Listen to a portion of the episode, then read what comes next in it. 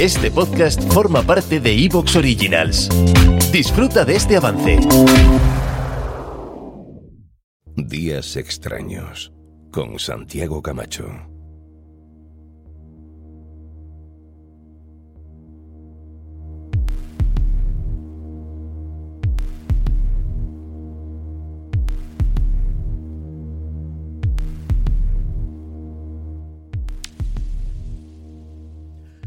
Y ha llegado el momento, el momento que todos esperabais, el momento de viajar. ¿De viajar cómo?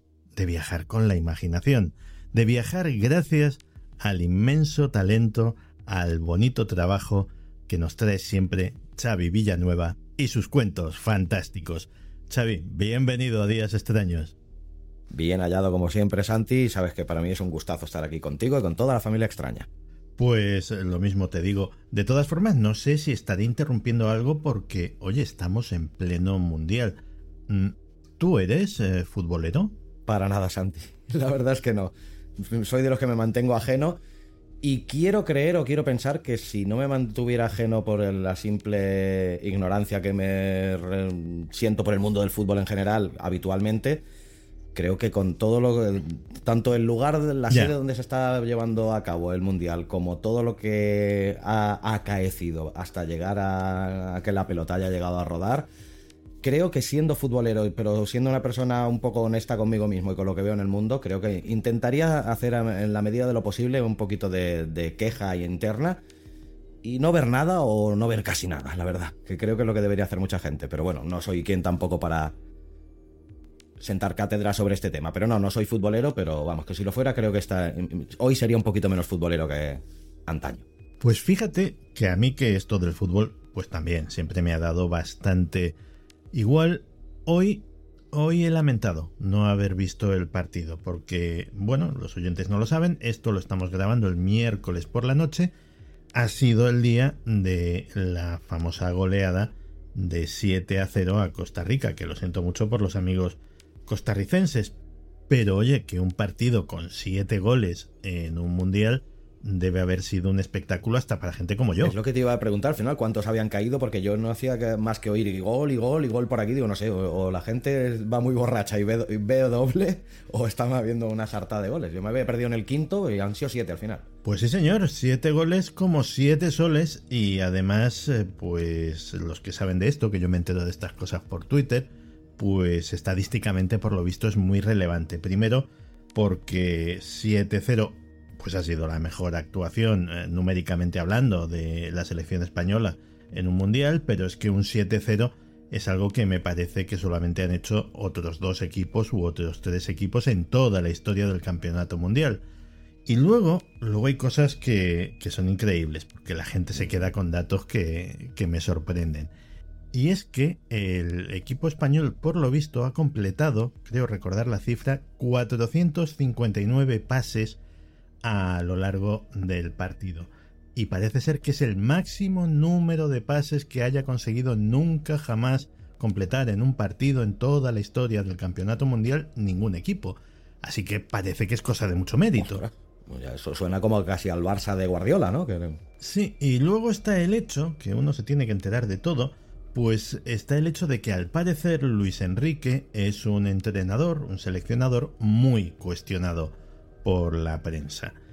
Y bueno, supongo que con este resultado, pues a más de uno se le habrá, yo que sé, atragantado la merienda. Sí, hombre, yo creo que a Luis Enrique se le ha cuestionado siempre, incluso cuando, cuando era jugador, pero yo creo que también va un poco motivado por su manera de ser, ¿eh? que, no, que no, no es que justifique que para mí que sea cuestionado por este sentido, pero bueno, siempre ha sido una persona que le ha gustado decir las cosas muy claras que eso es algo que para mí es algo muy positivo y ojalá hubiera más gente así. Pero vamos, que eh, ahora sí que soy un completo ignorante en el mundo del fútbol, pero sí que es verdad que antiguamente, al menos de más crío, antiguamente sí que había sido un poquito más seguidor. Y lo que sí que estaba la selección española más acostumbrada a empezar con mal pie los mundiales que no precisamente ganando de goleada, ¿no? Pero bueno. Oye, podían llevarnos a ti y a mí a comentar partidos y tal. Porque sí, tiene el, el, llevar a gente que no tiene ni putísima idea tiene que tener su mérito. Es decir, mm, le das una perspectiva al asunto que a lo mejor los expertos que están más viciados, pues, pues no, la, no la pillan. Hombre, quizá eso sí, una visión un poco más virginal. Claro. Eh, probablemente sí. Y mira, si encima además les podemos meter el afán por la literatura y otras cuestiones a los futbolistas, pues no estaría tampoco de más, ¿no? Sí, porque la verdad es que, bueno, supongo que también será un tópico, pero algunos especímenes del gremio tienen, tienen lo suyo. Oye, qué bien, hemos gastado un montón de la sección en estas cosas y... tal. Bueno, el tiempo que hace que nos conocemos, la- realmente la verdad que hablamos, la primera vez que hablamos de fútbol, Sí, tú y yo. O sea, el- algún día tenía que caer. Bueno, Xavi, vamos a lo nuestro, que, que- ¿qué es lo que tenemos hoy?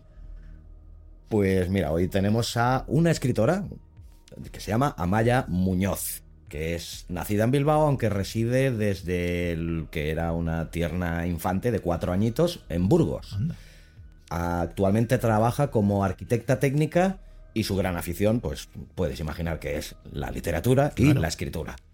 Escribe desde muy pequeñita, aunque lo dejó aparcado durante unos años por su carrera profesional y cuando le llegó la maternidad, como le pasa a muchas mujeres, que tienen que aparcar pues ya no solo carreras, sino también muchas veces pues pasiones por un hecho tan loable y tan bonito como es la maternidad, ¿no?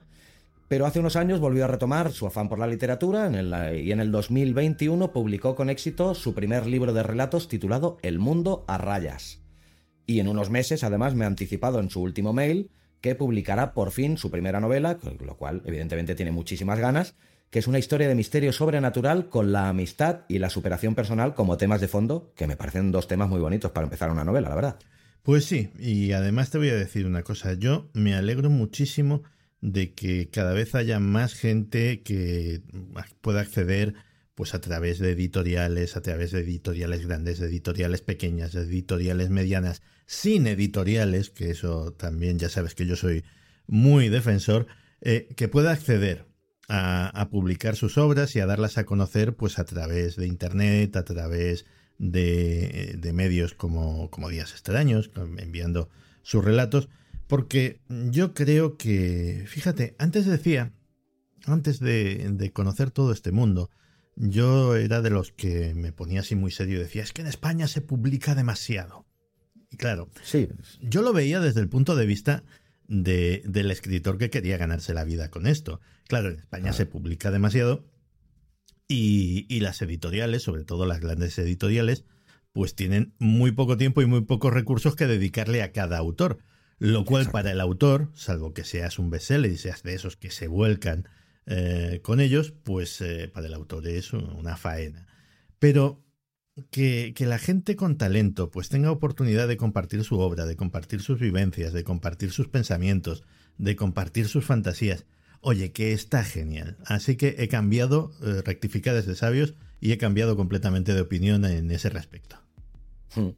Sí, además es que no sé, bueno, no sé si es exactamente hacernos autobombo o no, pero ya no solo a base de lo que nos dicen nuestros oyentes y los escritores que nos envían los textos, sino que yo creo muy honestamente que hacemos una labor muy digna aquí, tanto potenciando a escritores totalmente desconocidos como editoriales también totalmente desconocidas y que están haciendo una labor encomiable, que están haciendo mucho por, por precisamente eso, dar a conocer autores muy desconocidos y hacernos llegar otro tipo de literatura que no nos ofrecen precisamente las grandes editoriales y que también es tan digna y tan mmm, digna de ser conocida como, como todos los relat relatos y autores que traemos aquí semana tras semana.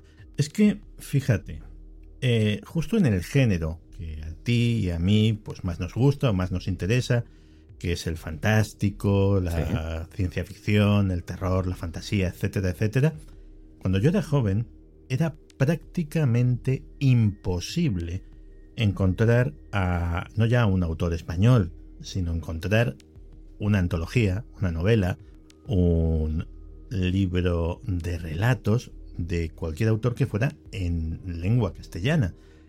Imposible. Y ahora, sí.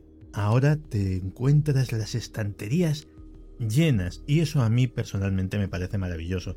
Porque hace 20 o 30 años seguramente también había gente con mucho talento que escribía grandes relatos eh, fantásticos, sí. eh, tremendas novelas de ciencia ficción y estremecedores relatos de terror.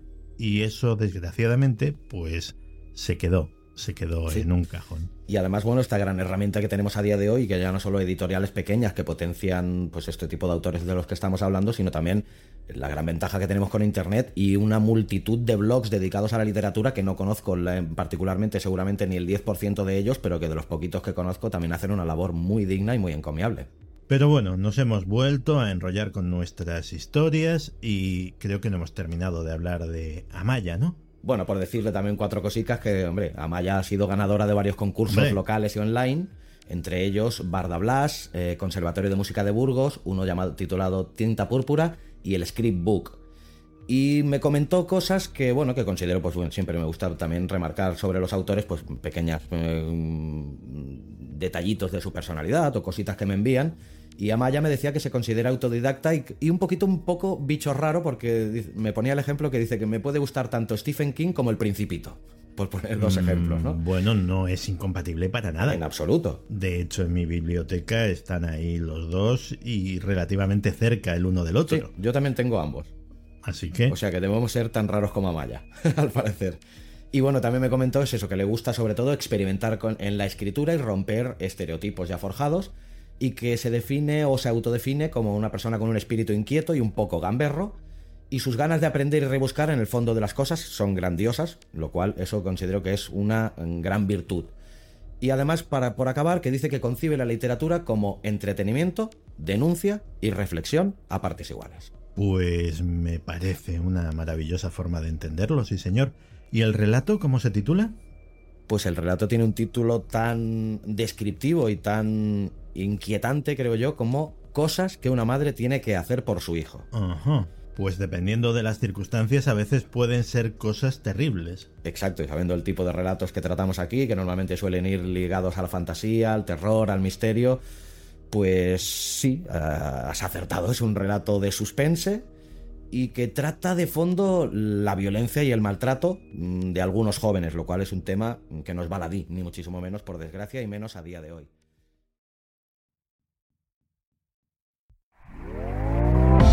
¿Te está gustando lo que escuchas? Este podcast forma parte de Evox Originals y puedes escucharlo completo y gratis desde la aplicación de Evox.